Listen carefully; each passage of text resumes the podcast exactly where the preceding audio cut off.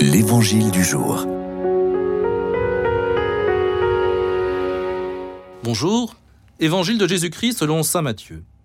En ce temps-là, comme Jésus marchait le long de la mer de Galilée, il vit deux frères, Simon appelé Pierre et son frère André, qui jetaient leurs filets dans la mer, car c'étaient des pêcheurs. Jésus leur dit, Venez à ma suite, et je vous ferai pêcheurs d'hommes. Aussitôt, laissant leurs filets, ils le suivirent. De là, il s'avança et vit deux autres frères, Jacques, fils de Zébédée, et son frère Jean, qui étaient dans la barque avec leur père, en train de réparer leurs filets. Il les appela. Aussitôt, laissant leur barque et leur père, ils le suivirent. Aujourd'hui, l'Église nous propose de faire mémoire de l'apôtre Saint André.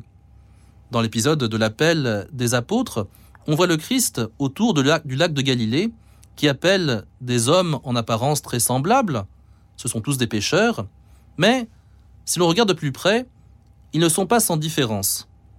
Jacques et Jean, comme leur nom hébreu l'indique, sont membres d'une famille sacerdotale dont le chef est à Jérusalem, très attaché à tous les préceptes de la loi. Pierre et surtout André, comme son nom grec l'indique, font partie d'une famille qui pratique peut-être un judaïsme plus ouvert, en tout cas plus ouvert sur le monde grec hellénistique.